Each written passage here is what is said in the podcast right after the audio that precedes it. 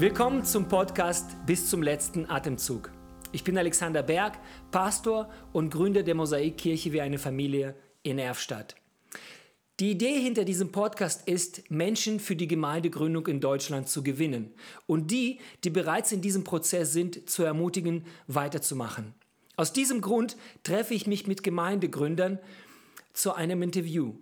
Gemeinsam können wir ihre Erfolge feiern und aus ihren Fehlern lernen. Jesus hat versprochen, seine Kirche zu bauen. Und er tut es immer noch, auch heute, mit den Menschen wie du und ich. Wenn dir dieser Podcast gefällt, dann möchte ich dich darum bitten, es zu abonnieren, zu liken, einen Kommentar zu schreiben oder an deine Freunde weiterzuleiten. Und nun viel Spaß mit der neuen Episode. Hallo zusammen, willkommen zu unserer nächsten oder neuen Episode bis zum letzten Atemzug. Heute haben wir David Kröker zu Besuch. David, schön, dass du da bist. Vielen Dank für die Einladung. Äh, danke dir für deine Zeit und vor allem deine Bereitschaft, deine Erfahrungen mit uns zu teilen. Ähm, ich möchte gerne ähm, als erstes dich darum bitten, dass du dich kurz vorstellst. Geboren, verheiratet, was auch immer. Also ein bisschen Bio zu, zu dir. Sehr gerne. Ja, ich heiße David Kröger, bin 39 Jahre alt, bin verheiratet mit Moni und wir haben vier Kinder im Alter von 10, 8, 6 und 2 Jahre. Genau, ich bin äh, mit, im Alter von 19 Jahren zum Studium nach Gießen, an die FTA damals noch, habe dann absolviert und bin anschließend in die EFG Heiger gewechselt und war dort elf Jahre Pastoralreferent und jetzt seit vier Jahren Gemeindegründer in Euskirchen. Pastoralreferent? Genau. Okay, was macht man als Pastoralreferent? Das ist meine offizielle Bezeichnung im Bund evangelisch-freikirchlicher Gemeinden. Ah, okay. Und äh, was wollte ich gerade fragen nochmal? FTH, kannst du mal kurz erklären, was ist FTH? Das ist die Freie Theologische Hochschule, damals Akademie, und dort habe ich gerne studiert, ja. Okay, also mhm. die Elite-Schule. Ja, klar. Schön, okay. Ich habe äh, gedacht, jetzt steigen wir ein bisschen tiefer rein. Also kannst du kurz erklären mhm. ähm, deinen Hintergrund? Ja? Familien, wo ja. kommst du her? Ja. Ähm, wann bist du zum Glauben gekommen? Und dann vielleicht auch, wann hast du dich entschieden, tatsächlich in vollzeitlichen Dienst zu gehen oder überhaupt zu studieren, Theologie zu studieren? Wie kam es dazu? Ja, sehr gerne. Aufgewachsen bin ich in einem christlichen Elternhaus. Mein Vater ist Pastor gewesen in Heimatsheim und dann bin ich sozusagen damit aufgewachsen mit einem in einem Familienhaus, wo der Papa ein Herz für Evangelisation, für Reich Gottes, für Jesus, für die Gemeinde, für verloren hatte. Und das war sehr inspirierend für mich, weil ähm, das sehe ich dann jetzt rückblickend so, dass das mein erster Lehrer war, in dem, dass ich praktisch in seine Fußstapfen getreten bin und dann letztlich das mache, was er früher gemacht hat. Er hat auch in Gießen an der FTA studiert und ich dann auch. Das war für mich deswegen die Adresse, weil ich merkte, okay. wie er davon profitierte. Aber wenn er dann da zu den Menschen sprach über das Evangelium, die frohe Botschaft von Jesus Christus, dann leuchteten seine Augen und das war für mich packend, anziehend.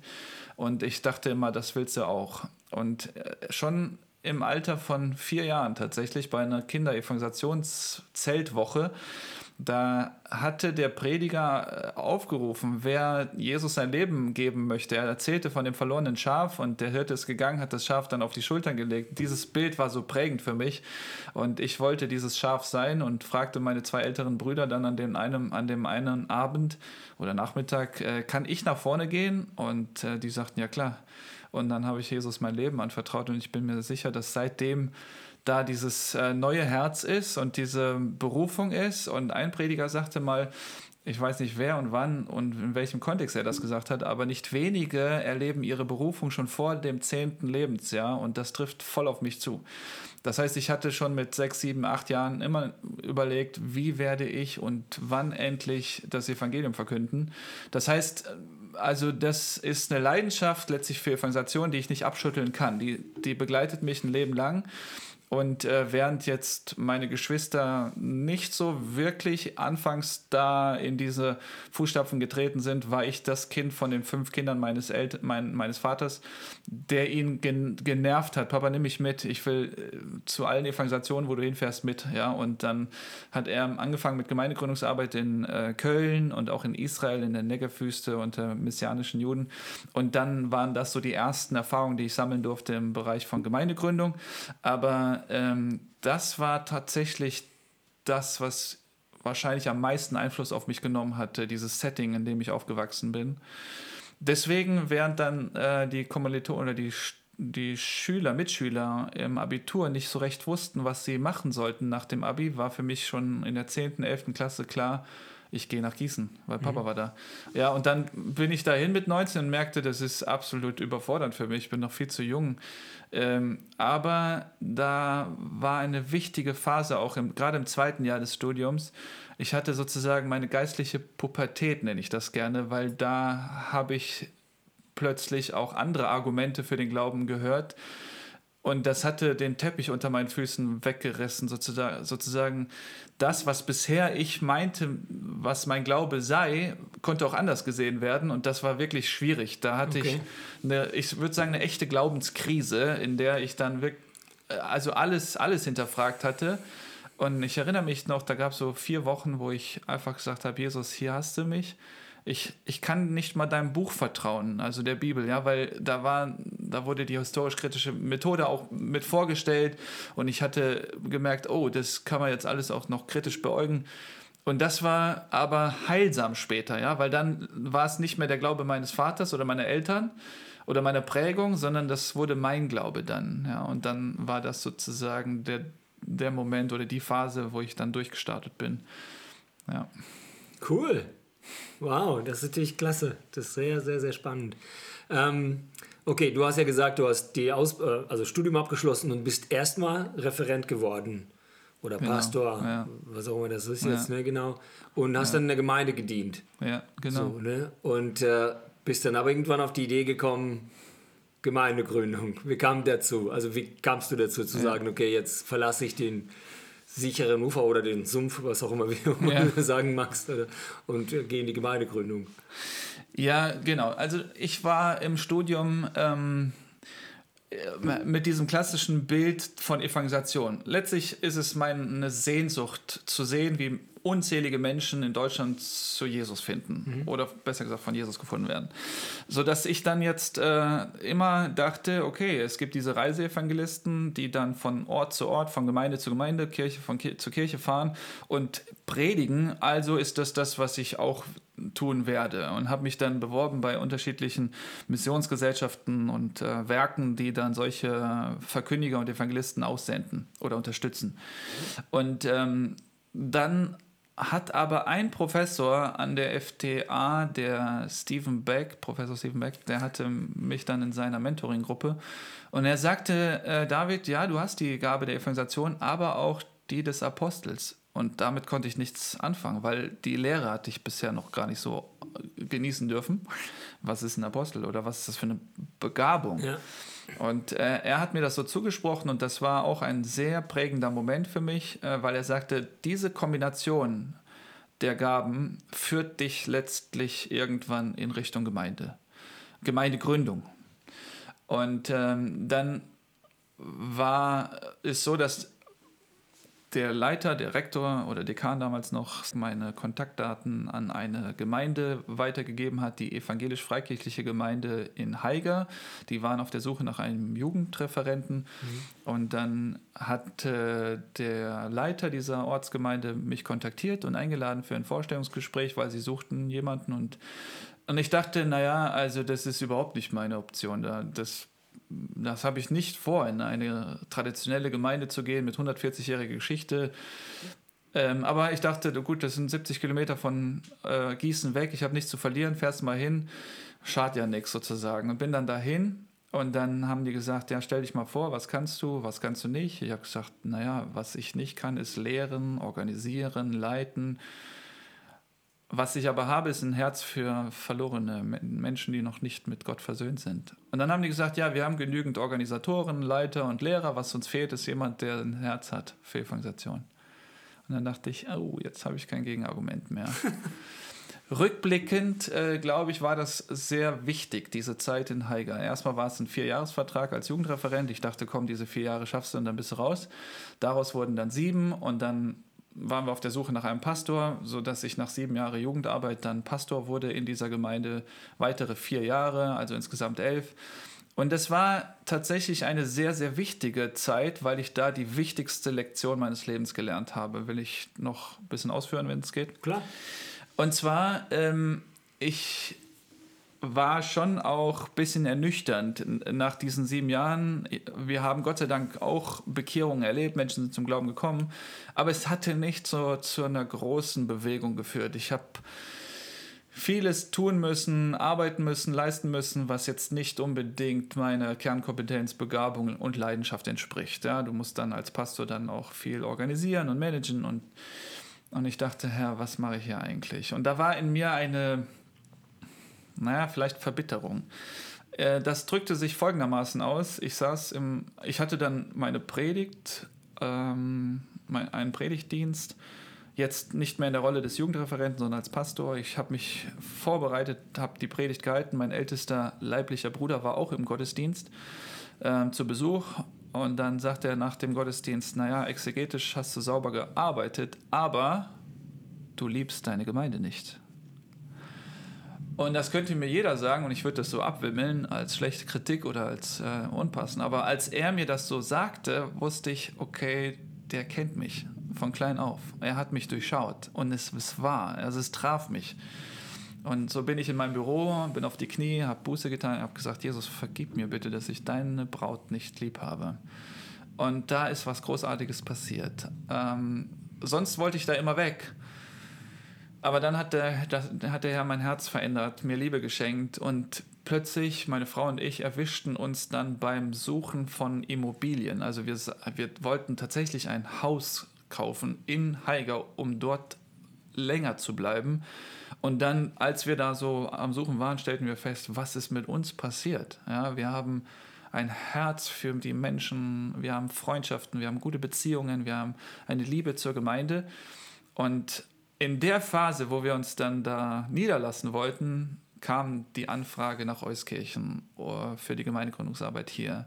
Und ich bin mir jetzt sicher, rückblickend, das war die Lektion, die wir brauchten, um die Gemeinde gründen zu können. Nicht aus einer Rebellion heraus, mhm. jetzt machen wir es besser, sondern äh, eben aus einer schweren Verabschiedungsphase dann, ja, wo wir dann sagen mussten, okay, es ist, äh, die Zeit ist äh, zu, zu Ende gekommen in Haiger und mit, bis heute haben wir eine sehr, sehr gute Beziehung zu dieser sendenden Gemeinde. Ich bin sozusagen Missionar von der EFG Haiger in der Eifel. Die hatten mich ausgesandt, unterstützen uns und beten für uns. Und das war aber entscheidend für den Verlauf der Gründungsarbeit in Neuskirchen.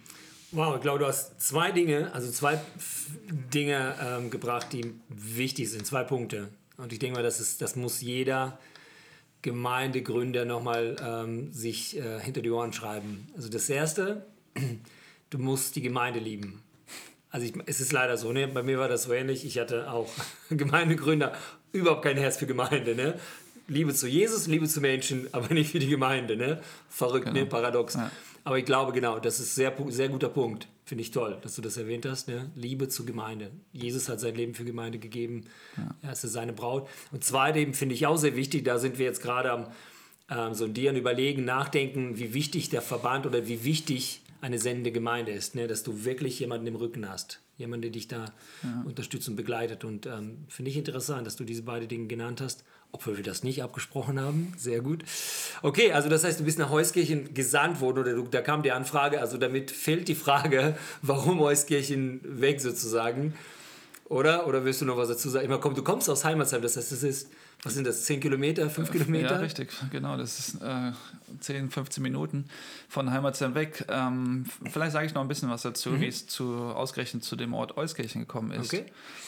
Ähm, Erstmal möchte ich, möchte ich das wirklich unterstreichen, weil es gibt auch schwere Phasen in der Gründungsarbeit und die, die Anfangsphase bei uns in Euskirchen war echt schwer. Und wenn man da nicht weiß, ich, man ist gesandt, hält man das manchmal nicht aus. Also wenn man nicht eine klare Berufung, eine klare Sendung hat, dann wird es schwierig, gerade mhm. in diesen schwierigen Phasen.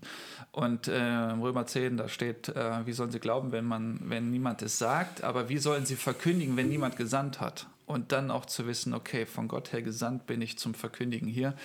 Äh, das noch ähm, ähm, zur Unterstützung dieser Basis für Gründung. Mhm. Ah, Ja, Sehr diese- gut. aber Euskirchen, genau. Das ist ähm, so, dass die EFG Euskirchen, wie ich war ja in der EFG Haiger und die EFG Euskirchen ähm, mit einer gleichen Tradition wie Haiger, die hatte sich aufgelöst gehabt. Da sind nur zwei Männer übrig geblieben. Ja, und die haben okay. dann ähm, sich bei dem damaligen Geschäftsführer ähm, die haben sich an ihn gewandt und gefragt, gibt es da unter den EFG-Gemeinden jemanden, der ja, sich das vorstellen könnte, eine Gemeinde neu zu gründen, die sich dann aufgelöst hatte.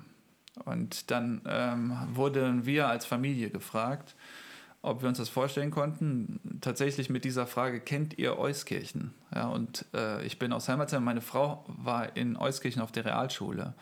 Und es war wirklich interessant, dass genau dieser Ort ähm, jetzt in Frage war. Ähm, und dann haben wir das prüfen müssen und gerne geprüft, aber wir waren uns lange Zeit nicht sicher, ist das von Gott oder wollen wir nur zurück zu unseren Eltern? Ich hätte noch einen anderen Grund gehabt für Euskirchen. Warum? Nicht nach Euskirchen zu gehen. Weil die Stadt nicht so besonders schön ist. Hässlich. Ich meine, wir wohnen ja nur, Ja, ja. weil wir sind nur sieben Kilometer von Euskirchen. Ja, also ich kann Jona verstehen, der nicht nach Ninive wollte. Es ist tatsächlich so, dass man uns häufig gefragt hat, ne, was treibt euch nach Euskirchen? Ja, das ist eine gute Frage. Ja, ähm, die Kriminalität recht hoch in Euskirchen und ich glaube, das ist die Stadt, äh, wo Menschen, die es dann in Köln nicht schaffen, hinkommen, ja, die dann da sich niederlassen. Also das ist, äh, Aber die haben nicht mal gute Graffiti da in, in ja, es ist ja ursprünglich auch keine äh, Stadt, sondern Ja. ein Zusammenschluss von vier Ortschaften. Ja, ja. Das heißt, da gibt es auch nie, keine so einheitliche Identität.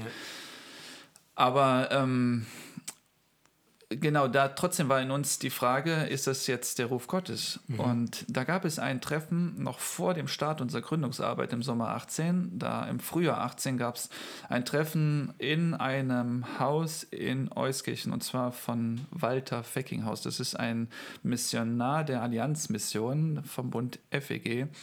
Und der Verband FEG, Freie Evangelische Gemeinden, wollten in Euskirchen schon länger eine Gemeinde gründen. Von Rheinbach aus gab es Bestrebungen. Und da gab es sozusagen ein Visionstreffen. Und Walter, der Gastgeber, kam nach 40-jähriger missionarischer Tätigkeit in Brasilien wieder zurück und hat dann schon in Brasilien geschaut, wo gibt es eine Stadt, wo es Gemeindegründung bräuchte und äh, wo man gut leben könnte und hat sich dann für Euskirchen entschieden, ist da hingezogen und hat dann die Pastoren, die gerade, ja, vor allem die FEG-Pastoren eingeladen zu diesem Visionstreffen.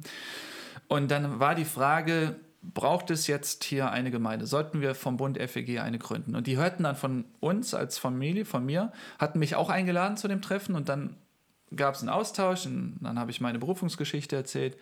Und dann war der Abend äh, am, E- zu Ende gegangen und Fazit war, ja, wenn Gott euch so deutlich berufen hat hier nach Euskirchen, dann müssen wir keine FEG noch gründen, wünschen euch Gottes Segen. Und dann waren alle so im Begriff ähm, aufzustehen und zu gehen.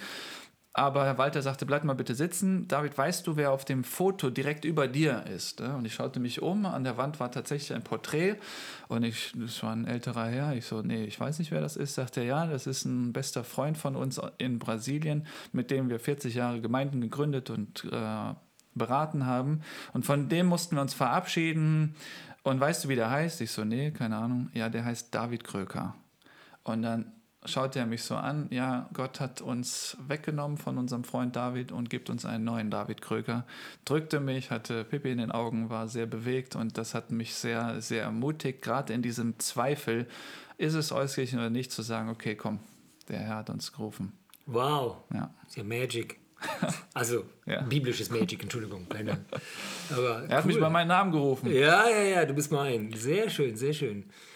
Krass. Also, okay, dann seid ihr nach jetzt äh, nach Heuskirchen gekommen und jetzt darfst du erzählen, wie seid ihr dazu gekommen, ähm, also die Art und Weise, Gemeinde zu gründen, wie ihr das macht. Also du hast schon erzählt, 2018 war es schwierig oder am Anfang. Ich meine, oder sag mal zuerst, okay, was, was für eine, welche Art Gemeinde baut ihr? Ne? Es gibt ja unterschiedliche und mittlerweile, glaube ich, gibt es ganz viele Methoden, wie man Gemeinde gründet. Manche ja, Zellgemeinde ist jetzt ist gerade so ziemlich modern oder Hauskreisgemeinden oder Hausgemeinden und äh, Kinogemeinde, was weiß ich noch und so, was es alles gibt. Äh, ihr habt euch für diese so eine Art Zellgemeinde entschieden, glaube ich. Wie kam es dazu? Ja. Und äh, so, erzähl mal einfach.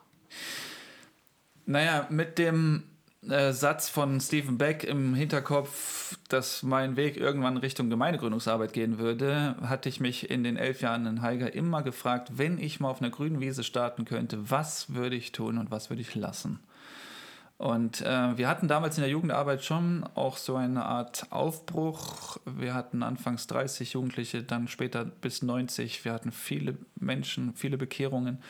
Und als wir dann so diese Frontalbeschallung hatten, ja jeden Freitag eine Andacht oder Predigt, merkte ich, das sind, das sind nette Abende, aber die Jugendlichen werden nicht zu Jüngern gemacht. Und äh, dann schon hatten wir umgestellt auf ein Kleingruppensystem mit Kleingruppenleitern, Co-Piloten, dass man dann schon multiplikativ denkt, wie kann man denn diese Mo Gruppe bald teilen, so eine Art Zellteilung.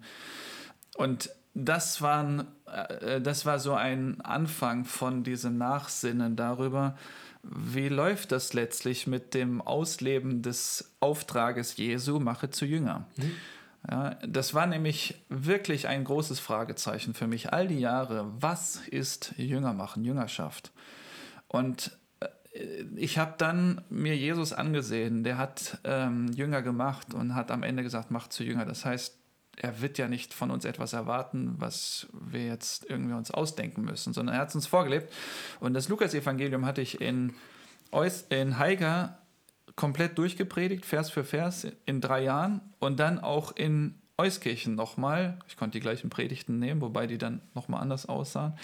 Hoffentlich. Äh, zwei, das zweimal habe ich das Lukas-Evangelium durchgepredigt, um wirklich dem Jesus auf die Spur zu kommen. Wie macht man Jünger? Und er hat für sich es als plausibel erachtet, eine Gruppe zu gründen von mit ihm zusammen 13. Also er hatte zwölf Jünger gemacht, nicht 13, nicht elf, zwölf. Der hat da die Grenze gemacht, obwohl es Volksmengen gab, gerade Lukas 5, die interessiert waren. Und trotzdem hat er sich auf diese drei, äh, zwölf eingeschossen. Und er hatte drei Jahre zur Verfügung, nicht vier und nicht zwei. Er wusste in den drei Jahren, die drei Jahre brauche ich. Also er hat nicht nach einem Jahr schon multipliziert oder eine Zellteilung vorgenommen.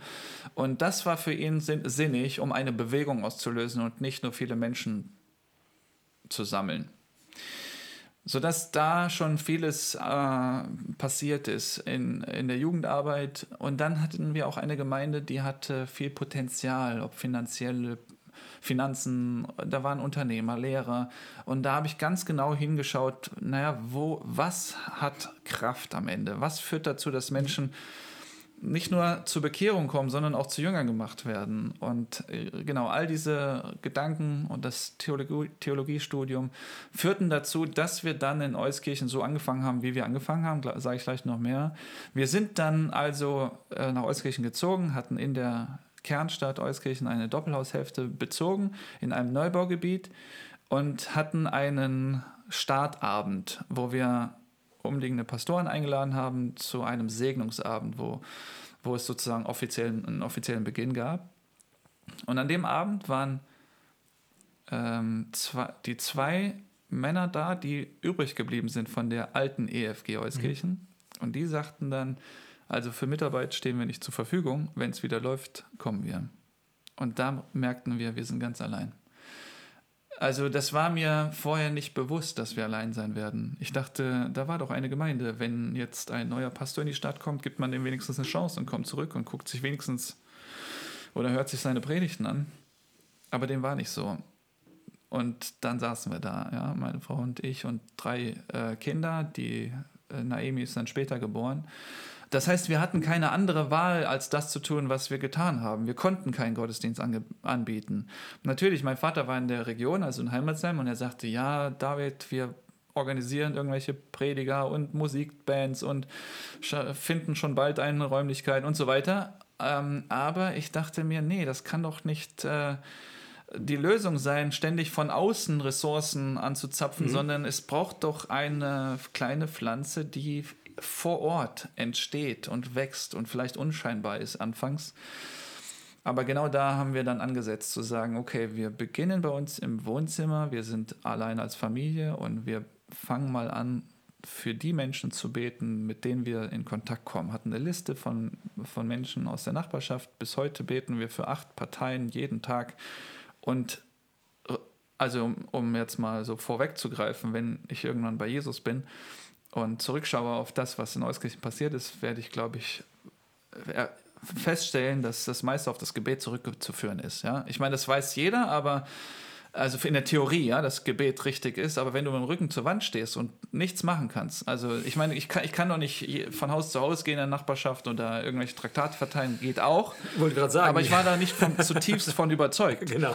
Äh, und, und dann haben wir also gedacht, okay, unser erst, unser Haus ist sozusagen die Arche, die Noah baute. Wir saßen als Familie zusammen haben uns dann schon wöchentlich getroffen zu so einem Familiengottesdienst ganz allein. Und dann äh, sagte ich, ja, es könnte sein, dass wie bei Noah, der baute die Arche und nach 120 Jahren ist immer kein Mensch dazugekommen. Ja, und dass wir in 120 Jahren auch alleine hier sitzen. Und dann sagte mein damals noch sechsjähriger Sohn, aber Papa, wenn Gott die Tiere paarweise in die Arche geführt hat, dann kann er doch Menschen auch zu uns in die Gemeinde führen. Und dann dachte ich, gut, wenigstens einer, der hier glaubt. Und wer, wenn jemand glaubt, dann passieren Wunder. Sodass ich da äh, verstanden habe, Kinder sind nicht nur erstmal aufzubewahren im Kindergottesdienst oder im Kellerbereich, sondern Kinder sind direkt mit dabei in dieser Gemeindegründungsarbeit und sind vielleicht, wie jetzt in dem Fall, die treibende Kraft. Und äh, da war auch die Frage ja, von anderen Freunden, Verwandten, ja, bringt doch eure Kinder zum Kindergottesdienst der Nachbargemeinde. Ja, und da haben wir gedacht, nee, wir brauchen die. Das ist doch unsere Gemeinde hier. Mhm. Ähm, und das, für, das war in der Theorie vielleicht nachvollziehbar, aber wenn dann Wochen vergehen und nichts passiert, dann ist, äh, dann brauchst du eine klare Vision. Und, Sehr schön. Und das, Stichwort. Ja, und die Vision, die wir uns dann ähm, äh, formuliert haben, kommt aus Lukas 19,9. Da sagt Jesus zu Zachäus, heute hat dieses Haus Rettung erfahren. Das ist der Satz, den wir über die Gemeinde schreiben. Das heißt, wir geben jedem Tag die Chance, ein Heute zu sein, also ein Tag der Gnade, ein Tag des Heils, äh, nicht nur reduziert auf Sonntag. Äh, heute hat dieses Haus, das heißt, die Verortung unserer Gemeinde sind Privathäuser, nicht unbedingt ein Gemeindehaus. Das mhm. heißt, man beginnt den Tag mit dieser Erwartung, dass in irgendeinem Haus ja, das wäre das dritte Stichwort, Rettung passiert, Heil, Frieden, Shalom, Licht reinkommt. Und äh, wir haben praktisch mit unserem Haus dann begonnen. Wir haben gesagt, Herr, schenk hier Licht und Frieden und Shalom, sodass unsere Nachbarn etwas wahrnehmen von dieser göttlichen Kraft. Ja, und dann der Vers aus Apostelgeschichte äh, 2,47 und Gott fügte hinzu, die gerettet werden sollten. Also äh, dieser passive äh, Ansatz zu sagen, er baut Gemeinde, er gründet Gemeinde, er ist der Gemeindegründer, nicht ich, ich bin sein Werkzeug und wenn er äh, diesen Raum für würdig erachtet, Menschen hinzuzufügen, dann wird er es tun, wenn nicht. Es gibt kein Konzept, keine Methodik, die jetzt dann doch über Biegen und Brechen dann Bekehrte hervor, hervorbringen kann. So, das waren so tief sitzende Überzeugungen und wir haben gedacht, okay, dann beginnen wir diese Reise und ein wichtiger äh, Aspekt, den ich auch noch nennen möchte, ähm, wir hatten die Idee, wir hatten die Überlegung, dass in unserem Haus Menschen zu Jesus finden und dort eine kleine erste Zellgruppe entsteht, die sich dann bald multipliziert. Wenn das Mission Statement ist, heute hat dieses Haus Rettung erfahren, dann ist das, äh, das, das Vision Statement, sorry, Vision aber das Mission Statement ist, in meinem Zuhause mache ich meinen Nächsten zum Jünger, der in seinem Zuhause seinen Nächsten zum Jünger macht. Das heißt, in unserem Zuhause machen wir unsere Nächsten zum Jüngern und dann multipliziert sich das, dass diese dann in ihrem Zuhause ihre Nächsten zum Jünger machen. Mhm. Sodass dann wir äh, die, diese, diese, diese Prinzipien äh, verinnerlicht hatten, festgeschrieben hatten und anfingen zu beten, als ob unser unsere Aktivität nichts bringt, in der Erwartung, dass Gottes Aktivität jetzt sichtbar wird. Und dieser eine Aspekt, der wichtig ist zu verstehen. Wir wussten, dann müssen wir gastfreundlich werden. Also Gastfreundschaft ist etwas, was bei den Kriterien für den Ältestendienst auch mit aufgeführt sind, ähm, in 1 Timotheus 3. Mhm. Und in Haiger waren wir nicht gastfreundlich. Das war so, dass wir ähm, eine große Sauberkeit, Ordnung haben in unserer Wohnung. Und wenn, äh, wenn jemand dazukommt, dann bringt er die Ordnung sozusagen ein wenig durcheinander. Ja, das muss dann schon ordentlich organisiert werden, dass es dann passt in unser System, sodass wir den Gast dann als Durcheinanderbringer gesehen haben. Und das war so alles andere als ja, Gastfreundschaft. Und da äh, haben dann bei dem Segnungsabend die Leiter gefragt, die Pastoren gefragt, was wünscht ihr euch von Gott? Und wir haben gesagt, wir haben diesen einen Wunsch, wir wollen gastfreundlich sein. Und die haben uns dann gebeten, äh, die haben für uns gebetet, uns gesegnet, sind von, in, von Raum zu Raum mit uns gegangen. Wir sind in jeden Raum gegangen. Ich wusste dann nicht, wie Gastfreundschaft im Schlafzimmer aussehen kann. Ist ja egal. Wir waren auch äh, in dem Raum und dann haben, wir, haben sie für uns gebetet, Herr, schenk, Gast, schenk Familie Kröker Gastfreundschaft ins Herz. Und was wichtig ist auch zu wissen, meine Frau hatte noch bis äh, Februar 2020 starke Migräne, also fast jeden zweiten Tag, 15 Tage im Monat. Mhm. Und Gastfreundschaft mit Migräne und vier kleinen Kindern ist nicht Schwierig. einfach. Ja. ja deswegen ähm, bei diesem Ansatz von Gemeindegründung höre ich manchmal, naja, ihr seid so eine gastfreundliche Familie. Seid, es gibt ja so verrückte Familien, die machen die Tür auf und wollen ständig Leute haben. Das war bei uns nicht so. Deswegen sage ich das. Und Gott hat dann in seiner Gnade äh, eingegriffen. Wir hatten dann in einer ersten Zellgruppe äh, uns immer versammelt und immer war das für Moni, meine Frau, die Hölle. Ja. Kurz vor einer Veranstaltung kommen die Migräne. Ja. Wenn die Leute dann da sind, hat sie Kopfschmerzen. Sie kann es nicht genießen, versucht irgendwie dann doch nett zu sein, aber es ging nicht so wirklich. Und dann hatte sie Geburtstag am 10. November 2019. Wir saßen mit unserer ersten Zellgruppe zusammen und sie hat alles schön vorbereitet. Wir wollten ihr Geburtstag dort feiern. Das war ein Sonntagmorgen. Und die Leute kamen mit Geschenken und alles war schön dekoriert. Äh, aber eine Person konnte dann nicht dabei sein. Das war meine Frau. Sie hatte wieder Migräne, lag im Schlafzimmer im Dunkeln im Bett und war einfach am Leiden. Und dann hatten wir eine Gebetszeit dort.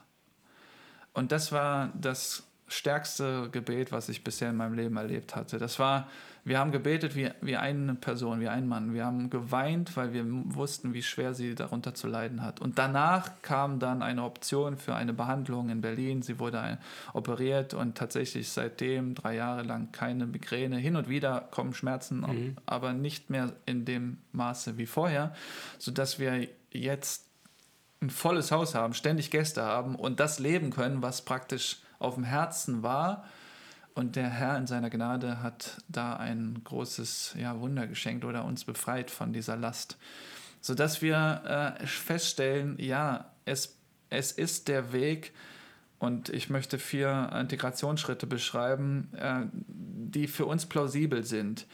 Ähm, das Gebet für die Nachbarn, für die Nächsten habe ich schon erwähnt. Das ist die Integration ins Herz. Und ich bin mir sicher, dass nett sein nicht reicht im Reich Gottes. Also nett sein, nur mal oberflächlich jemand Hallo sagen und dann so am Gartenzaun fragen, wie, die, wie der Tag war, reicht nicht. Also Liebe ist mehr als nur nett sein, da geht man die Extrameile mit. Ja, und das ähm, ist etwas, was wir nicht aufbringen können. Und daher dieses Gebet für Nächsten verursacht zweierlei, äh, zwei Dinge. Einmal im Herzen des Nächsten passiert etwas, aber auch in unserem Herzen mhm. passiert etwas. Unser Herz bricht für die Menschen, sodass man sich dann nicht aufschreiben muss, wenn jemand mal einen Arzttermin hat, so, ja, und damit ich das bloß nicht vergesse, sondern äh, man betet ja täglich und dann weiß man das und meldet sich bei den Menschen und sagt, hier, ich bin in Gedanken bei euch, wir beten für euch und so weiter. Also dieses, diese Integration ins Herz ist der erste Schritt unser Gemein, de, unseres Weges als Gemeindegründungsarbeit, dann Integration ins Haus. Das heißt, wenn das Herz sich öffnet, öffnet sich schon bald die Haustür.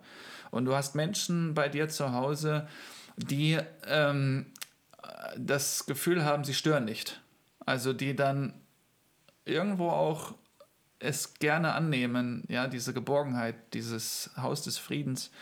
Und das wurde in einer Situation auch besonders deutlich. Wir hatten ja die Flutkatastrophe vor eineinhalb Jahren und da war in der Nachbarschaft äh, gerade die erste Reihe da an der Erft war betroffen und äh, eine Nachbarin, äh, ein wenig traumatisiert durch diese Flut, hatte nach dieser Flut Ängst, mit Ängsten zu tun, wenn es stark regnete. Und dann kam der Tag, äh, kam wieder ein Tag, wo es viel geregnet hatte und dann hatte sie Angst, zu Hause allein zu sein. Sie verließ ihr Haus und kam zu uns an die Tür, klopfte, Moni machte auf, die setzten sich bei uns auf die Couch, haben Tee miteinander getrunken und sie musste sich nicht rechtfertigen oder begründen. Das war für sie plausibel zu sagen, ich verlasse jetzt diesen unsicheren Ort, ich gehe dahin, weil dort darf ich hin. Und du kannst nicht äh, ein Schild vor deiner Haustür aufstellen, wo drauf steht, alle, die traumatisiert sind von der Flut, sind bei uns herzlich willkommen, wenn sie mal Angst haben, wenn es regnet. Geht nicht, ja, das, da, da kommt keiner. Das heißt, es ist ein, die Summe von vielen Signalen, die wir nach außen senden, hey, du bist herzlich willkommen, ja, so wie du bist. Und du wirst nicht beschämt mit deiner Last. Und dann äh, ist das die, der zweite Schritt, äh, Integration ins Herz und jetzt ins Integration ins Haus sodass wir glauben, wenn zwei oder drei im Namen Jesu zusammen sind, ist Christus mitten unter ihnen und Menschen, die da sind, auch wenn wir keine Veranstaltung haben, auch kein Bibelgespräch, kein Gebet, kein Zellgruppentreffen, kein Gottesdienst oder sowas, einfach nur zusammen am Tisch zu sitzen, das hat schon eine Kraftwirkung. Äh, manch, es gab mal den Tag, da sagte Moni ähm, abends, ja, Schatzi, mein, die Nachbarin war da und äh, das war schön, aber sie wollte nicht gehen. Und wir haben noch viele Aufgaben und ja, dann habe ich gesagt, das ist doch schön, wenn sie vielleicht saß sie das erste Mal mit ihrem Schöpfer am Tisch, ja, weil Christus ist in uns, Gott ist in uns.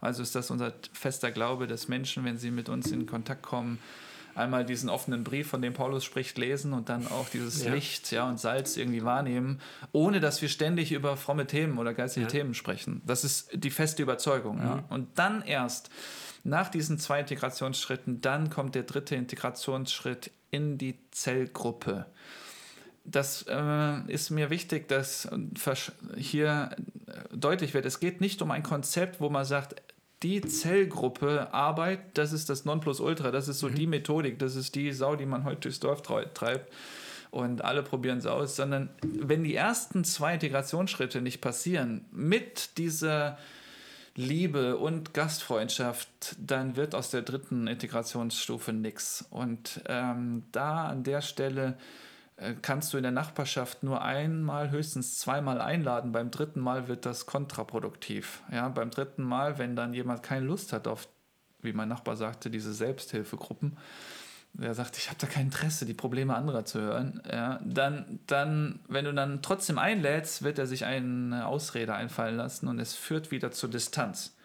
Sodass, und so bin ich aufgewachsen, im christlichen Kontext, in Kirchen, Gemeinden ständig darüber gesprochen wird, wie können wir Leute einladen, einladen, einladen. Aber einladen kann manchmal auch destruktiv sein.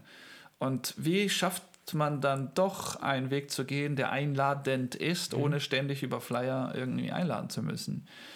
Und da äh, glauben wir an diese Dynamik eben, dass ähm, Menschen, die uns als Familie wahrnehmen, wahrnehmen, wie wir mit Menschen zu Hause äh, Zeit äh, verbringen, irgendwann interessiert sind an den Werten.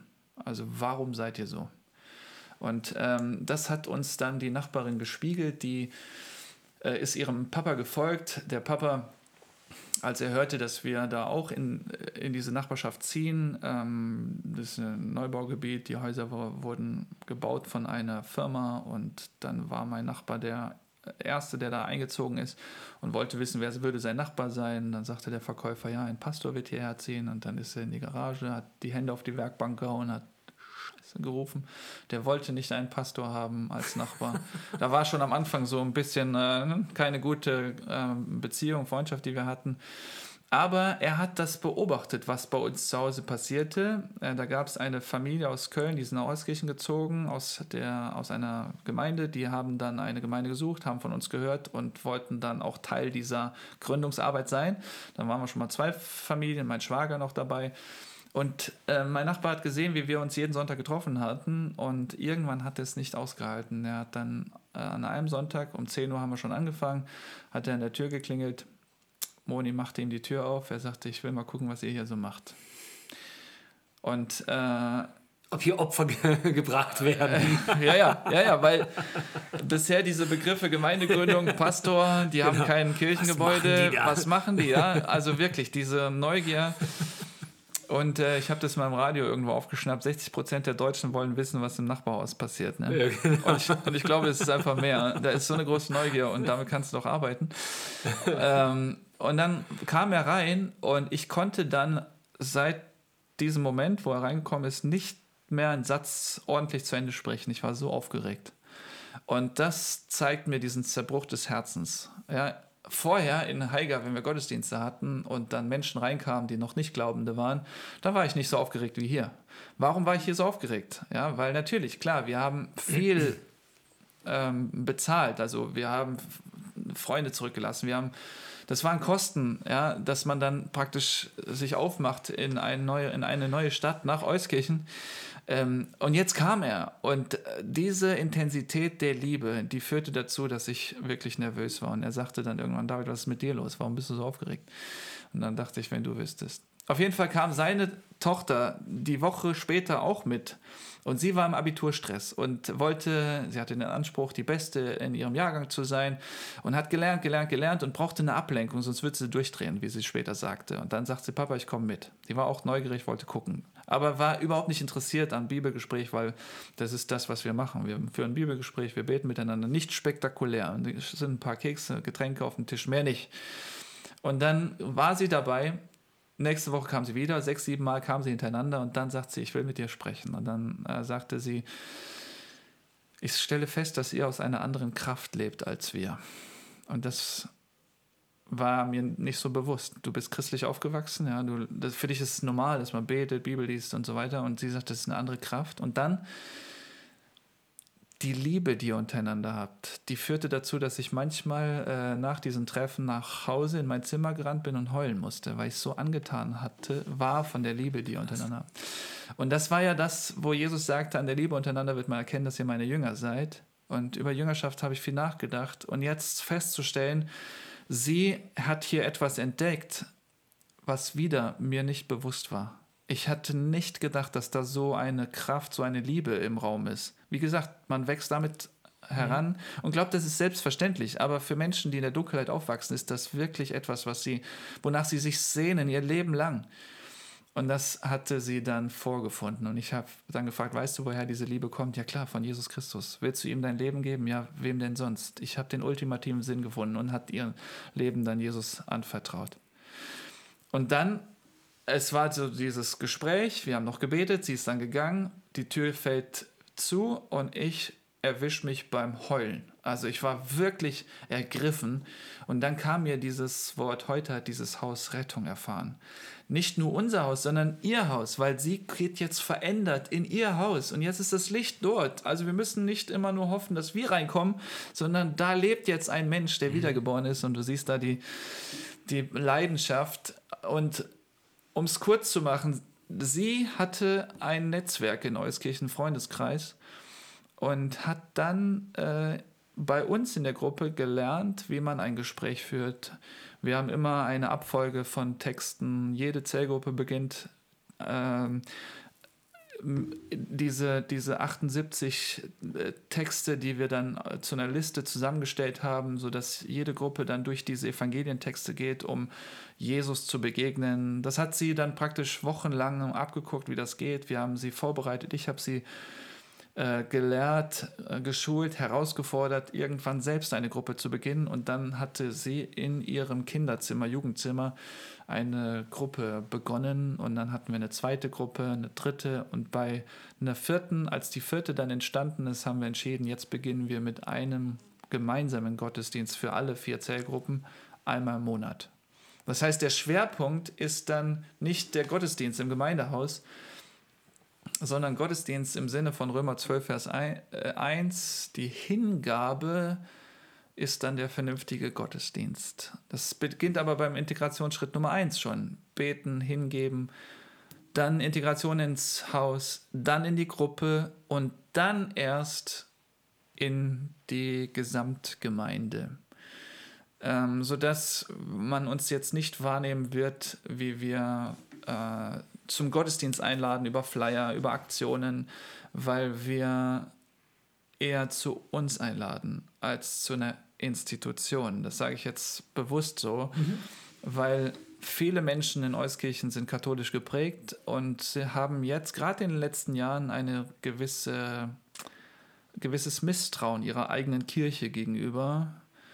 Und wenn man dann die Kirche verlässt, zögert man mit dem Schritt in eine neue Kirche, also in eine neue Institution. Ja, und daher haben wir diesen Weg gewählt, zu sagen, wir führen sie praktisch nicht in eine Gemeinde, sondern zu Jesus.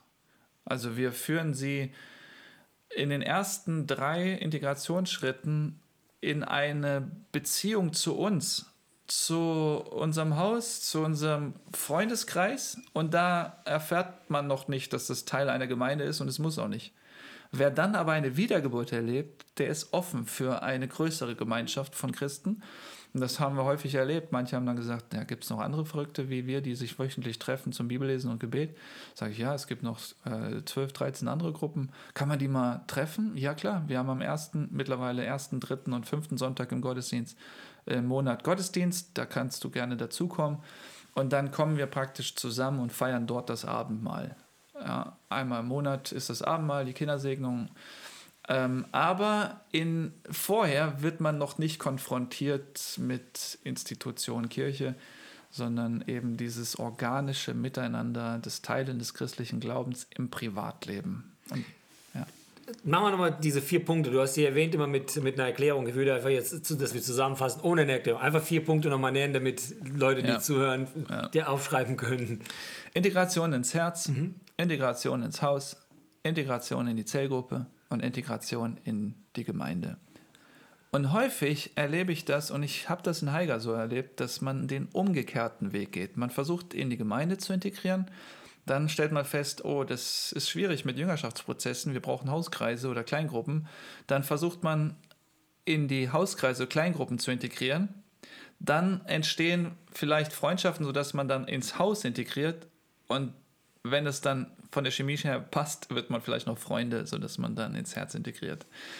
Und ich sehe bei Jesus wirklich, er ist den anderen Weg gegangen. Er hat sich in ein paar wenige investiert. Und daraus ist eben eine große Gemeinde entstanden.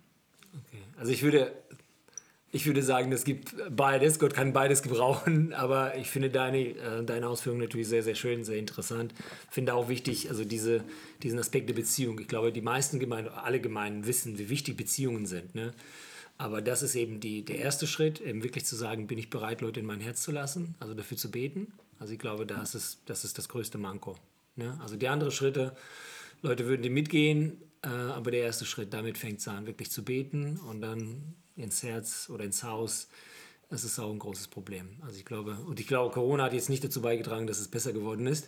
Aber egal, ich finde es ja. gut. Ich finde es sehr schön, wie du das ausgeführt hast. Meine Frage ist, weißt du, wenn du, du hast jetzt eine, eine schwere Phase erzählt, wo, wirklich, wo ihr alleine wart. Mhm. Dann hast du erzählt, also gut, du hast Lukas Evangelium äh, mhm. gepredigt, mhm. daraus ist diese Vision entstanden. Ne? Heute ist diesem Haus wieder, also ich meine, ich würde sagen, für, für Leute, die sich fragen, okay, wie entwickle ich eine, Geme äh, eine Vision für meine Gemeinde? Wie entwickle ich eine Vision für das, was ich jetzt hier mhm. tun will als Gemeindegründer?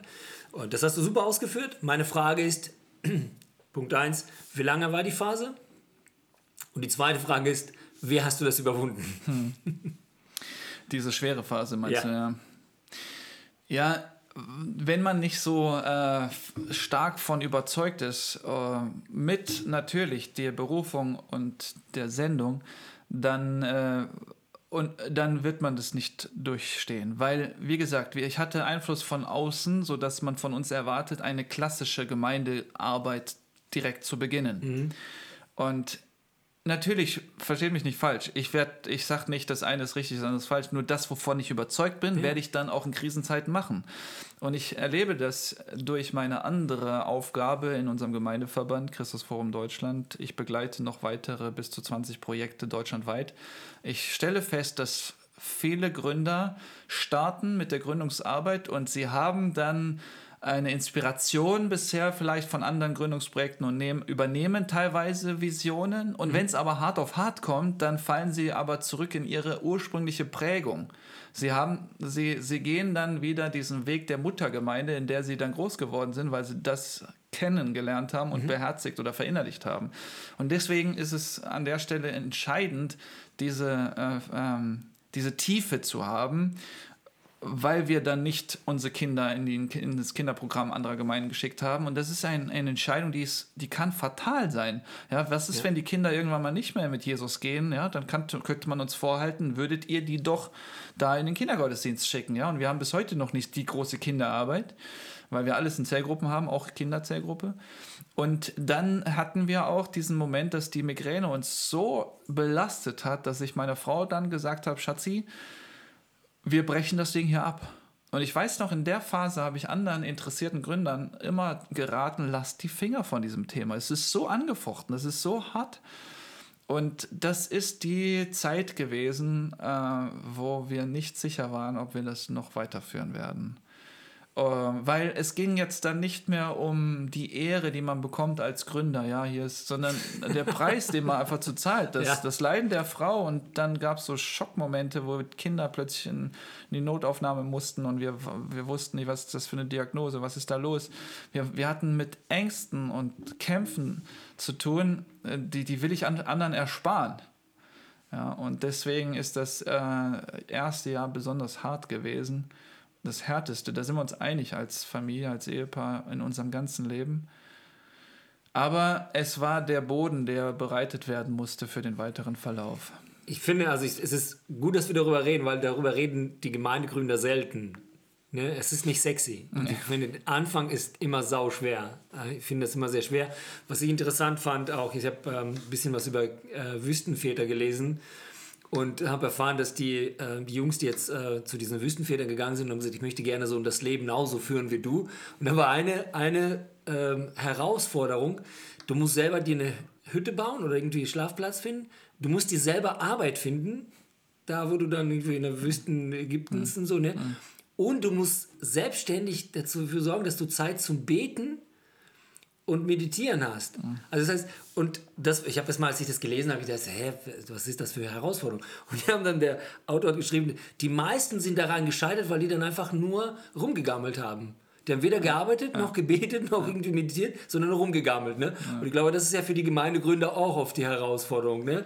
Wo du sagst, okay, ich stehst morgens auf, es ist jetzt irgendwie keine Gemeinde, du kannst niemanden großartig besuchen, weil die Kontakte noch nicht da sind, ne? Und da dran zu bleiben. Deswegen sage ich mir, was hat dir geholfen, wirklich zu sagen, hey, ich habe hier, gut, du hast jetzt andere Projekte vielleicht begleitet, aber was hat dir geholfen, einfach da Struktur zu finden und Sag ja. nicht, ich habe jeden Tag Bibel gelesen. Also äh, das ist tatsächlich am Ende dann äh, seine Gnade gewesen. Das ist natürlich auch ein pauschale, also das ist nicht nur so dahergesagt. Ja? Wenn er uns da nicht ähm, auch ziemlich viele sehr besondere Erfahrungen geschenkt hätte, wie jetzt die Bekehrung unserer Nachbarn und dann diese Zellteilung, ja, gerade die erste Zellteilung ist die schwerste. Wenn es dann einmal gelungen ist, dann glaubst du auch, dass es die dritte, vierte geben kann. Aber aus einer ersten rauszukommen, äh, da hat er doch uns sehr, sehr beschenkt damit. Ähm, und wir sind ja den Weg gegangen der, der Zellteilung. Das heißt, es braucht eine zweite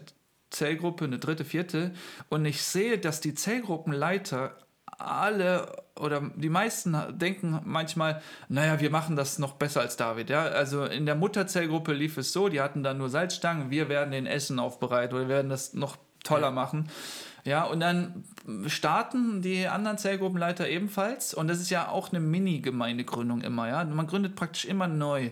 Und die be beginnen erstmal attraktional und laden Leute ein. Und Leute kommen auch und kommen zwei, drei, vier Mal und dann, dann nach sechs, sieben Mal dann doch nicht. Und dann bleiben sie weg. Und dann sitzt man als Familie da alleine und keiner kommt. Und dann kommt dieses, äh, dieses Grundzweifel auf, ja. Nee, ich bin dafür nicht begabt, ich bin nicht berufen, du warst dafür berufen, ihr seid begabt, das ist aber nicht unser Ding und das Konzept ist falsch, ne? Und dann mm, lächeln meine Frau und ich uns dann uns zu und merken, okay, die brauchen jetzt gerade auch diese Phase, wo sie merken, das ist nicht einfach ein machbares Ding, Gemeindegründung, ja. Und von daher versuchen wir auch diese schwere Zeit zu multiplizieren. Also das würde ich am liebsten jedem mal sparen, aber du brauchst das, damit du dann irgendwann mal deinen Stuhl im Glauben dahin stellst und sagst, ja, ich habe dir alles vorbereitet, die Arche ist gebaut, aber ob da jemand reinkommt, ist dein Ding. Und das ist äh, wirklich der Inbegriff von Jünger machen. Also was heißt Jünger machen? Jünger machen heißt ja nicht, ich bringe den bei, wie man Bibel liest oder wie man irgendwelche Aufgaben löst, sondern wie man vertraut, wie man glaubt. Und Glauben heißt loslassen. Und diese Prozesse kriegst du nicht äh, in, an einem Schreibtisch oder im Klassenzimmer geschult, sondern die müssen leider häufig auch durchlitten werden. Sodass dann Fehler, wenn sie dann sich auf Jesus einlassen und abgeben und kapitulieren, plötzlich Frucht sehen und sagen, hey, David, du glaubst gar nicht, da war doch jemand, wir hätten das nicht geahnt und so weiter. Wir hatten auch diesen einen Moment, ja, wo wir merkten, dass diese Familie aus Köln, von der ich sprach, äh, die haben uns dann plötzlich verlassen, per WhatsApp sich einfach abgemeldet und sind nie wieder erschienen. Und dann saßen wir wieder allein und wir dachten, alles ist wieder zusammengebrochen. Und dann klopfte es dann am Fenster und Küchenfenster. Wir hatten dann um 10 Uhr morgens unser Treffen. Keiner ist gekommen, Moni und ich allein, die Kinder spielten noch oben. Eine Traurigkeit in unserem Herzen, dass es wieder nichts wird. Und dann dieser Mann am Fenster, ein türkischer Mann, so über 60. Und ich dachte, oh, was will er? Wer ist das? Schatzi, kennst du den? Nee. wir Soll, machen nicht auf. Sollen wir dem aufmachen oder nicht? Und dann gehe ich zur Tür, mach vorsichtig auf, sagt er, ihr seid meine Gebetserhörung. Ich bin als Gastarbeiter nach Deutschland gekommen, nach Euskirchen. Irgendein Verrückter hat Bibeln verteilt. Ich habe mir eine heimlich geschnappt, habe nachts gelesen, bin zum Glauben an Jesus, habe gebetet, dass hier eine Gemeinde entsteht und ihr seid die Gebetserhörung. Und dann bist du wieder am Heulen und freust dich Krass. darüber. Ja? Die, und das waren solche Momente, wo ich merkte, okay, ich brauche die Ermutigung von höchster Stelle, mhm. weil das reicht nicht, wenn jemand sagt, David, du bist doch so ein erfahrener und toller Mensch oder so. Das ist, das ist nicht genug. Aber dann haben auch die anderen Zellgruppenleiter Hoffnung, dass an ihrer Gruppe Menschen zum Glauben kommen. Alter, ich kann dir stundenlang zuhören, auch wenn wir uns heute zum ersten Mal getroffen haben, finde ich es genial. Ich würde gerne so ein paar Dinge ähm, mit dir besprechen, zum Beispiel eine, eine, eine Zählteilung. Also wir haben jetzt, glaube ich, nicht so viel Zeit, aber egal, wir machen zwei Folgen daraus hier. Ähm, Du, du, hast von der Zellteilung gesprochen. Ne? Wann, habt ihr, wann entscheidet ihr jetzt? Also nicht wie das am Anfang war. Heute die Gemeinde besteht oder ihr seid jetzt seit vier Jahren seid ihr dabei, also habt ihr genug Erfahrungen. Okay, wann ist für dich ähm, Timing? Also du entscheidest, äh, wann die Zelle geteilt wird oder wie, wie, wie geschieht das? Erzähl mal das. Bitte. Ja, also es gibt Konzepte, die machen dann einen Bruch. Ja, die sagen dann, okay, wir machen hier in der Mitte irgendwie eine Linie. Ihr geht dann in diese Gruppe und wir die. Aber da glaube ich nicht, dass es Brüche geben darf im organischen Ansatz von Gemeindegründung. Okay. Es muss immer natürlich sein. Das heißt, es braucht auch da eine Aussendung. Ja, ähm, zunächst einmal gibt es dann äh, Menschen, die kommen dazu und könnten sich das niemals vorstellen, selbst eine Gruppe zu führen. Und du darfst sie aber auch nicht überfordern mit dieser äh, Aussage, ja, du bist bald der nächste Zellgruppenleiter. Das heißt, die meisten wissen nichts von ihrem Glück. Aber du weißt es und gehst diesen Weg und arbeitest immer mit den Signalen der Teilnehmer. Mein Schwager war in unserer ersten Gruppe dann dabei und er hatte mit dem Glauben wenig zu tun, christlich geprägt, ähm, aber es war, er war, war nicht so hingegeben anfangs. Und dann änderte es sich. Er merkte, dass wir für unsere Nachbarn beten. Er betete dann auch irgendwann, auch für unsere Nachbarn, bis er merkte, dass er selbst Nachbarn hat. Das ist ein Prozess. Du kannst mhm. nicht sagen, bete für deinen Nachbarn. Das ist kein moralischer Zeigefinger, den man da erhebt, sondern dieses Vorleben, kontinuierliches Vorleben. Mhm. Und dann hat er ja gesehen, was passiert. Die Nachbarn sind zum Glauben gekommen. Und dann fing er an, für seine Nachbarn zu beten. Und dann irgendwann kam der Satz, David, ich habe da jemanden in der Nachbarschaft, da führen wir schon Glaubensgespräche. Ich würde ihn am liebsten auch einladen zu unserer Zellgruppe, aber die würden nicht kommen. Ich so, dann weißt du, was dran ist wir beginnen bei dir zu Hause eine neue Gruppe. Mhm. Das heißt, der Moment der Zellteilung passiert organisch in dem Moment, wenn man dann feststellt, hier ist jemand gerade, also als Zellgruppenleiter mache ich jeden Einzelnen zum Jünger meiner Gruppe. Das heißt, jeder ist ein potenzieller Zellgruppenleiter und ich achte sehr darauf, was passiert in den Netzwerken meiner Teilnehmer mit wem sind sie im Kontakt? Das ist immer die konkrete Frage, für wen können wir beten aus deinem Umfeld, aus deiner Nachbarschaft? Gibt es da irgendwas? Und wenn jemand dann nächste Woche berichtet, dann ist da schon etwas im, am Werk. Gott wirkt in dieser Nachbarschaft. Das Licht breitet sich aus. Also äh, beobachte ich diese Prozesse, versuche dann zu unterstützen, zu mhm. ermutigen. Mhm. Und dann, wenn es dann soweit ist, dann ein, dass ein Teilnehmer aus der Gruppe sagt, ja, okay, ich bin bereit, meine Wohnung zu öffnen. Das heißt, das erste ist passiert, sein Herz ist schon offen. Integration Schritt 1, Herz. Er öffnet jetzt seine Wohnung und da muss er noch nicht die Fähigkeit besitzen, die Gruppe selbst zu führen. Ich biete an, weil ich eine 50%-Stelle habe für diese Gemeindegründungsarbeit, selbst hinzugehen und zu sagen, hey, du musst nur dein Haus öffnen, ich führe die Gruppe anfangs an und on the way gebe ich dir immer Elemente des Abends ab und leite dich an, diese Gruppe zu führen, sodass dann ähm, kommt immer wieder vor, dass ich einen Wochenendeinsatz irgendwo in einer Gemeinde habe und dann sage ich, ja, nächste Woche kann ich nicht kommen, terminlich. Sollen wir ausfallen lassen? Und dann fällt mir häufig der Gastgeber schon ins Wort und sagt, ah ja, das läuft ja immer gleich ab, wir wissen ja, welcher Text dran ist mit den Fragen, wir schaffen das auch ohne dich. Und dann sage ich, yes, Super. Und dann machen die ohne mich und dann frage ich nachher, ja, und wie ist es gelaufen? Oh, ist doch gut. Ja, manchmal auch besser als mit mir, weil man dann in der Gegenwart eines Theologen oder Den Druck hat, ja. ja, dann erstmal sich zurückhält. Ähm, und dann sage ich, soll ich nur noch alle 14 Tage kommen, einmal im Monat? Und so konnte ich dann mich aus den Gruppen wieder rausziehen und hatte Kapazität für neue Gruppen.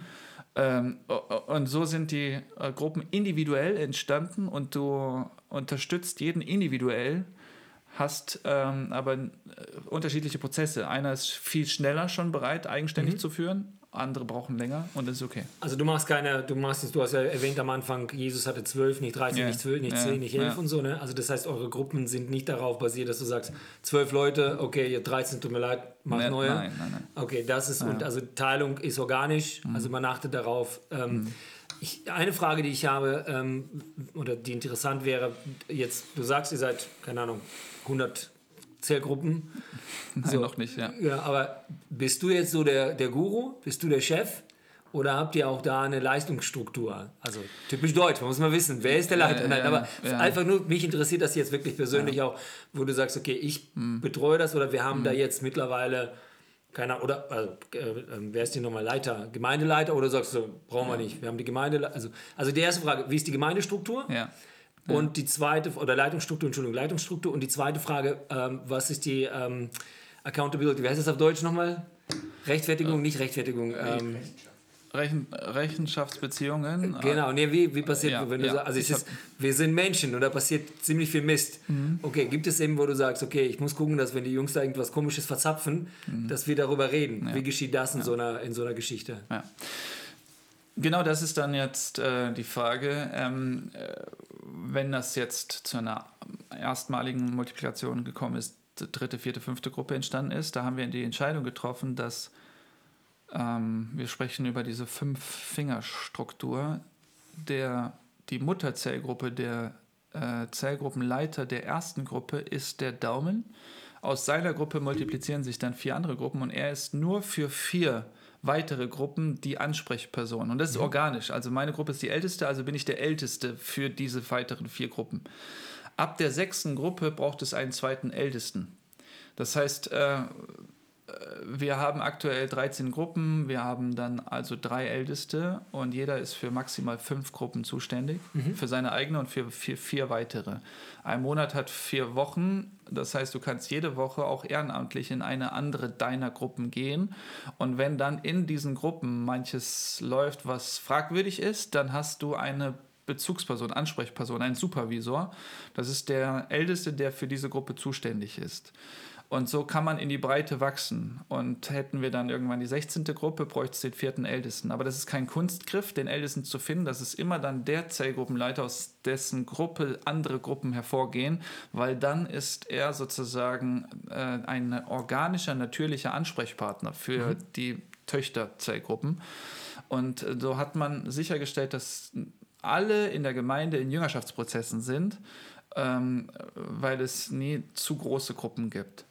Und die ehrenamtlichen Ältesten, da haben wir auch dieses Prinzip, auf der nächsten Ebene sollten wir irgendwann mal fünf Älteste sein, dann ist einer von diesen fünf angestellt. Also weil dann, wenn man dann pro Gruppe fünf Leute hat, hast du 125 Menschen, dann könntest du dir eine halbe Stelle Stelle von finanzieren und hast sichergestellt, dass die Ältesten dann nicht überfordert sind, auch mit Seelsorgeprozessen, sondern hast jemanden, der dann Zeit auch hat, sich darauf vorzubereiten oder externe Hilfe zu holen.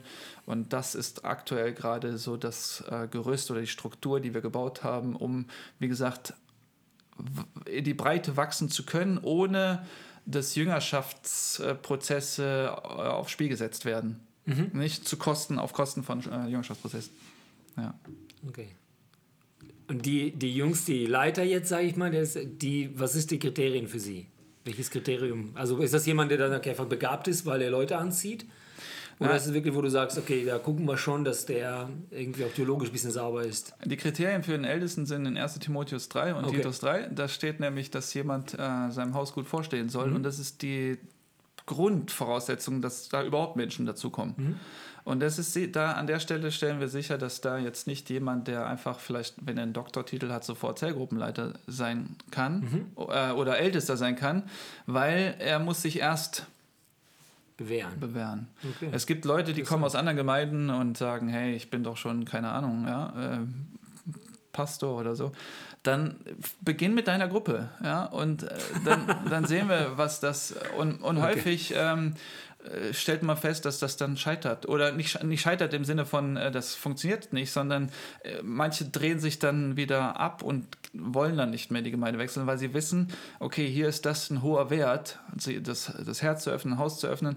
Und an der Stelle versuchen wir auch sicherzustellen, dass Ehe nicht irgendwie unter die Räder kommt, sondern wenn wenn die Ehe stimmig ist, stimmt es auch in der Gruppe. Ja. Wenn die Ehe nicht stimmt, dann läuft es nicht in der Gruppe. Und ich habe häufig erlebt, äh, dass Gemeinden versuchen, Gruppen ähm, äh, zu sichern, auch wenn Ehen auseinanderbrechen und wir lassen lieber eine Gruppe auseinanderbrechen als eine Ehe.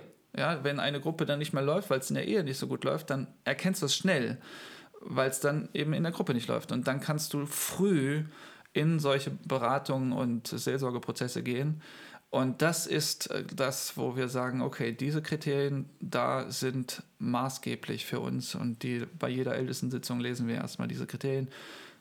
Ja. Also nicht mit Macht, ja, äh, dass man Macht nee, ausübt, nee. ja, nicht irgendwie Trinker oder einfach diese Dinge, die da stehen und Gastfreundschaft steht halt auch dabei. Also ihr habt jetzt, hast du sowas wie Ältestenkreis?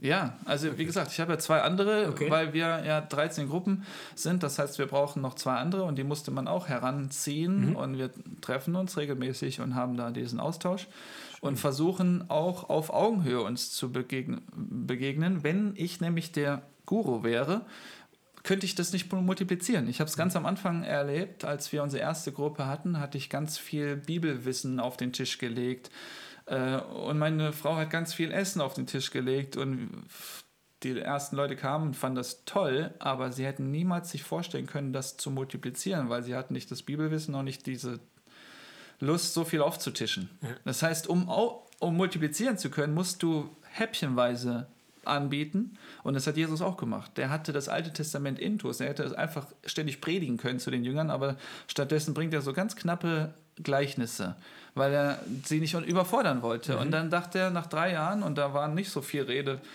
von irgendwelchen speziellen Themen, ja, immer so ganz kleine Häppchen, dann wusste er, okay, jetzt seid ihr bereit, in der Apostelgeschichte Gemeinden zu gründen. Ja, und das finde ich so besonders, dass man dann nicht jetzt die Leute mit Wissen überfrachtet, sondern Lektionen teilt, die sofort etwas mit dem Leben zu tun hat, haben und dann geht man den Weg. Ja.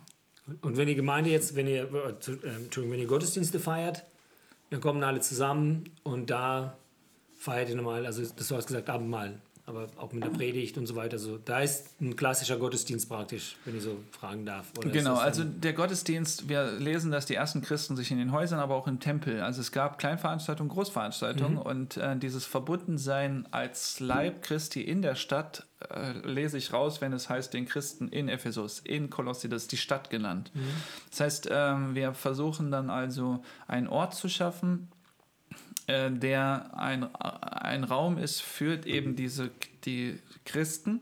Aber wir werden zum Beispiel in den Zellgruppen nicht einladen zum Gottesdienst. Das heißt, nur diejenigen, die zur Bekehrung, zur Wiedergeburt gekommen sind, die haben dann dieses Interesse und kommen dann dorthin. Das heißt, wir okay. haben in den Zellgruppen vielleicht 80 Menschen und im Gottesdienst 40 bis 50. Ah, okay. Äh, und alle, die in den Gottesdienst sind, äh, sind aber auch in den Zellgruppen. Okay. Ähm, und wenn wir dann da zusammen sind, dann ist da ein ganz großer Hunger nach Tiefgang. Ja, in den Zellgruppen haben wir Häppchen und jetzt ist da der Ort für Lehre. Das heißt, wir gehen dann nochmal durch Bibelbücher, durch die Apostelgeschichte jetzt, um zu, zu äh, erklären die mhm. größeren. Zusammenhänge des christlichen Glaubens. Und das ist der Ort dann im Gottesdienst. Ja. Sehr gut, sehr schön. Also ich hoffe, dass die Leute, unsere Zuhörer und Zuschauer, dass die so richtig neugierig geworden sind auf dich. Also ich merke, also ich, ich zumindest spüre ich gerade, du hast unglaublichen Tiefgang. Ne? Also Gott hat dich mit viel Weisheit ausgestattet, finde ich faszinierend. Ähm, hast unglaubliche Liebe zu Jesus, Liebe zu Menschen, das finde ich super. Und auch der, den Zugang, den ihr zur Stadt Euskirchen gefunden habt, finde ich richtig großartig. Also ich hätte den Zugang nicht gehabt. Also ich meine, ich bin oft in Neuskirchen gewesen, bin immer noch oft und denke jedes Mal, ach ja, danke, dass ich nicht hier arbeiten darf. Aber du hast das bekommen und ich finde das großartig. Ich habe ja gesagt, meine Frage wäre jetzt, okay, was glaubst du, wie sieht die Kirche in der Zukunft aus? Also ich meine, ihr macht diese Art und Weise die Kirche, also wir gehören trotzdem zu Bleib Christi.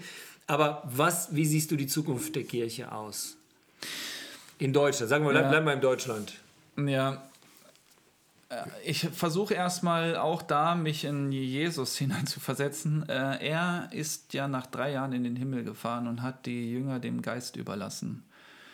Ähm, ich versuche, Stichwort Tiefgang, den du eben angesprochen hast, ich versuche den Menschen, die Gott mir anvertraut hat, hat ein, eine Tiefe mitzugeben, dass sie fähig sind, in fünf, in zehn Jahren aus dieser Tiefe heraus mit ihren Herausforderungen Gemeinde zu leben. Mhm. Das bedeutet, ähm, wir können nicht wissen, was in, allein die letzten drei Jahre, was da sich getan hat, gesellschaftlich äh, in, in der ganzen Welt, das hat so viel in Bewegung gesetzt, sodass wir mehr und mehr die Fähigkeit besitzen müssen, eigenständig äh, Gemeinde zu leben.